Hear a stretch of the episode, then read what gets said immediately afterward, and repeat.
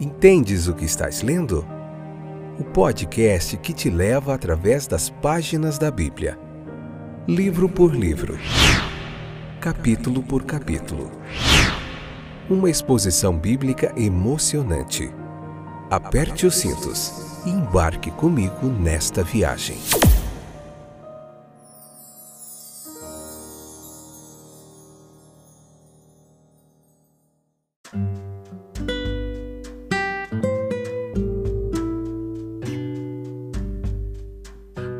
Mais um dia, mais uma oportunidade que o Senhor nos dá de servir, de amar o próximo, de pregar sua palavra, de ensinar o seu texto bíblico, né? Tudo isso é legal. Eu sou o Fábio e hoje nós vamos ver Marcos capítulo 1, parte 5, episódio número 445. Essa que é a sexta temporada. Vocês estão aí? Firmes comigo, vamos lá, mais um pouquinho. Vamos ver hoje, a gente já viu no, episódio anterior como Cristo ele lidou com os demônios e nós vamos continuar da onde a gente parou no último episódio aqui, como que é interessante aqui esse aprendizado para o nosso crescimento e edificação. A gente vai ver até o, a parte 6 desse capítulo primeiro, depois a gente vai ter uma média de quatro episódios aí em cada capítulo, tá bom? Esse que ficou um pouco longo porque é bastante assunto interessante, a gente não podia diminuir. Então veja que, sendo o que eram aqueles demônios, eles não podiam concordar com o que Jesus era ou com o que Jesus fazia. A presença de Jesus era um julgamento, uma tortura para eles. Eles tiveram uma percepção ali mais aguda da pureza e da impecabilidade dele. Eles não foram atraídos para isso, pelo contrário, a oposição deles se tornava ainda mais extrema. Veja que a oposição era entre inferno e céu, nos princípios essenciais. Um temor e pavor acompanharam ali a consciência e a percepção de tal santidade. E o temor que a autoridade de Cristo inspira. O império deles não só estava em perigo, como já estava condenado. E eles deveriam ficar em pé ou cair juntos. É, eles expressam ali: Você veio para nos destruir. Mas como? Ao enviá-los para o Hades. Sim, mas mesmo no Hades, Cristo não deixa o seu império para os demônios. Assim foi pela destruição do império deles em geral. Certamente foi por despachá-los, enviá-los para o Geena ali, né, de tormento, segundo a qual a expressão de Mateus, Mateus capítulo 8, 29, o Hades de tormento, pode ser explicado. O, o possuído que fez a pergunta sabia que tinha apenas uma resposta: Cristo não tinha nada a ver com os demônios. Em uma data posterior, ele poderia dizer, lá em João capítulo 14, versículo 30, o príncipe do mundo vem e ele nada tem de mim. Havia o conhecimento mais claro de seu caráter e dignidade. Os demônios que estavam naquele possuído ali, eles parecem terem ter percebido mais cedo do que o resto de que de quem era Jesus. Sim, mais cedo até do que a maioria dos homens com quem Jesus andava naquela época. O santo de Deus, conforme o Salmo 16, era a designação oculta de Cristo. Uma identificação messiânica que implicava percepção ou um conhecimento espiritual. Conhecimento sem amor, quão infrutífero é. Sim, eles o conheciam como Santo de Deus, mas não como Salvador. Eles se tornaram totalmente maus, mesmo enquanto percebiam a inutilidade e a miséria do pecado deles. Eles conheciam o bem, sabiam o que era, mas perderam o poder, o poder de desejar o bem. Eles preferiam o mal. Isso é muito triste. No versículo 29 ao 34, aqui de Marcos, ainda capítulo 1, com passagens paralelas de Mateus capítulo 8, versículo 14 ao 17, Lucas capítulo 4, versículo 38 ao 41, nós vemos um outro relato aqui no capítulo que é da cura da mãe da esposa de Pedro. Veja que o fato de Pedro ser casado aparece não apenas nessa menção aqui de sua sogra, mas também até na referência de Paulo lá em 1 Coríntios capítulo 9, 5, quando ele diz assim: olha, nós não temos o direito de levar conosco uma esposa, assim como os outros apóstolos e como os irmãos do Senhor e Cefas, que é Pedro. Mas por mais próximo e querido que Pedro fosse do Salvador, ele não foi isento da vida comum. A casa dele foi também visitada por doenças. Tampouco foi uma mera indisposição leve que aconteceu com a sua sogra. A febre de quase qualquer tipo é uma doença dolorosa, desgastante, angustiante. O presente ataque foi de grande gravidade. Lucas, o médico, ele de profissão, ele é capaz de diagnósticos precisos, ele chama aquilo de uma febre alta ou até mesmo violenta na expressão. A cura ela foi uma outra manifestação do poder divino, bem como da simpatia humana por parte do nosso Senhor. Existe aqui algo de muito interessante, especialmente na descrição da cura feita por Marcos, que o nosso Senhor ele se aproximou do doente. Lucas no seu evangelho interpõe o detalhe de que ele se colocou ao lado da cama dela. Evangelista Mateus diz que Jesus pegou em sua mão não podemos deixar de ficar impressionados com a ternura, compaixão e simpatia de nosso abençoado Senhor e como ele manifesta isso com ela. Uma palavra dele teria sido eficaz, mas ele realmente repreendeu a doença. Se ele tivesse feito simplesmente isso, aparentemente haveria menos interesse humano, menos sensibilidade eterna e muito menos aquele sentimento afetuoso que tanto toca o coração da humanidade sofredora. Ele a pegou pela mão e a febre a deixou. A cura foi milagrosa. Não que a doença fosse incurável ou além do poder de médicos comuns, mas pela forma de cura da cura, um toque da mão e seu imediatismo. Ainda mais ela foi aliviada, ou melhor, salva da prostração, muitas vezes extrema, que acontece em consequência de febre.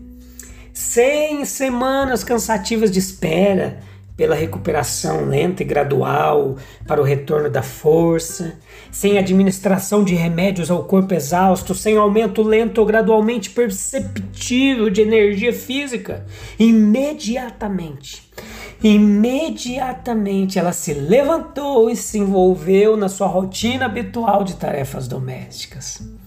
Seja na sinagoga, seja em casa, seja no brilho do meio-dia ou no frescor do entardecer, Jesus sempre estava pronto para atender uma necessidade onde havia fé e expectativa. Ele não era como um médico popular com quem o paciente marca uma consulta prévia, em cuja antecâmara ele espera até exaustão e cujos honorários prejudicam as suas finanças a qualquer momento, sem dinheiro e sem preço.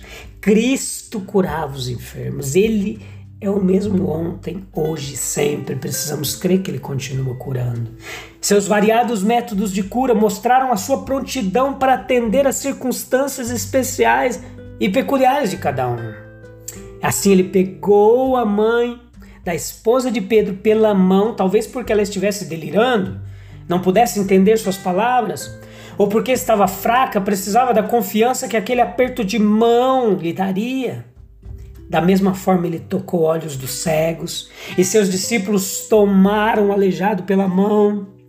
Em Atos 3,7, Cristo ainda se adapta às necessidades peculiares dos homens.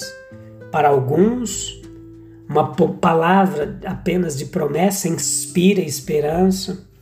Para outros, uma palavra de advertência desperta o pensamento.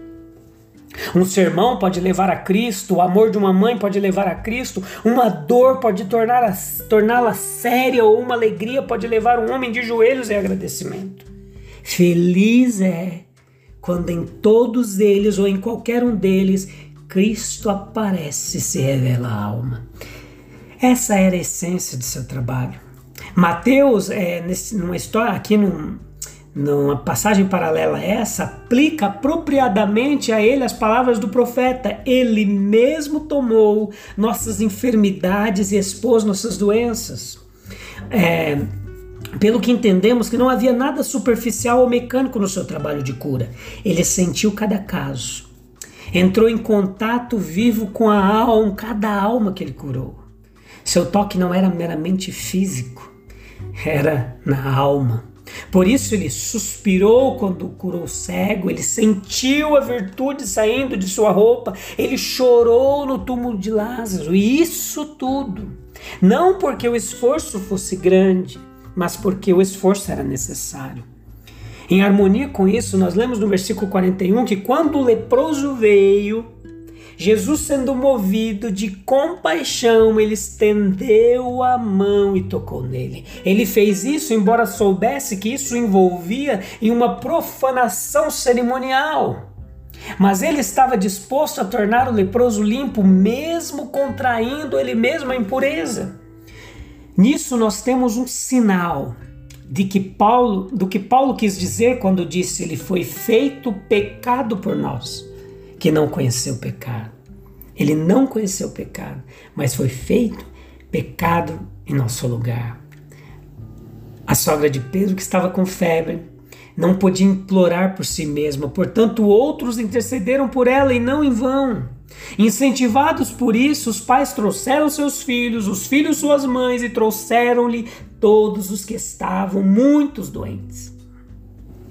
Alguns estavam fisicamente doentes, deixando de lado a atividade, um fardo em vez de um apoio para os outros, sofrendo dores que tornavam cansativos os dias, as noites.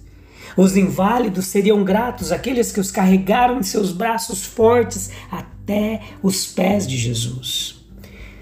Nós podemos fazer o mesmo pelos sofredores que estão à nossa volta.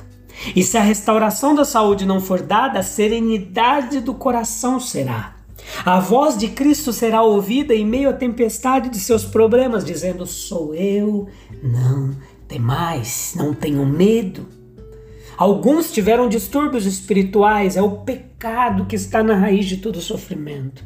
Cristo veio para removê-lo pelo sacrifício de si mesmo, pela remoção dos efeitos, ele deu um sinal da remoção da causa.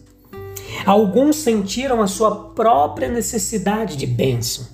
Eles não esperaram que outros os trouxessem. O leproso, por exemplo, por sua própria vontade veio ajoelhar-se a Jesus, sentindo que ele poderia purificá-lo. A lei só poderia separar o leproso dos outros e declará-lo limpo após a restauração, mas Cristo tinha poder purificador como a lei nunca teve. Houve uma afluência geral dos habitantes da cidade, de modo que toda a cidade parecia reunida à porta daquela habitação, enquanto traziam consigo todos os doentes endemoniados.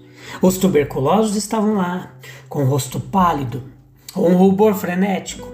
Vítimas de câncer incurável estavam lá. Pessoas com calor ardente, os lábios ressecados ou no próprio delírio da febre estavam lá. Os paralíticos, os hidrópicos, os epiléticos estavam lá.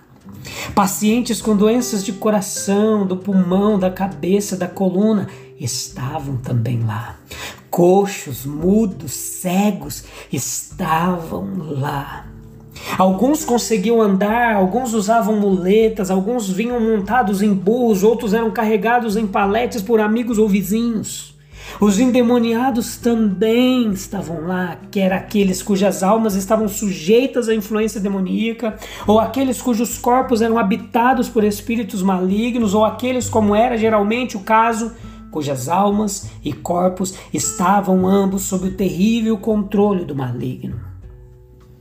A história do nome demônio ela é um tanto curiosa, e, derivado de hábil, portanto, implicando um conhecimento superior, como ser capaz de, de, de controlar e distribuir destinos. Mas no Novo Testamento, especificamente, o termo significa não o espírito dos que partiram, mas aqueles espíritos imundos ou anjos caídos que não guardaram seu primeiro estado, que se distinguem dos anjos de quem lemos que Deus não poupou mesmo aos anjos que caíram e que pecaram Eles estão sujeitos a Satanás, mas como eles só podem agir com a permissão de Deus.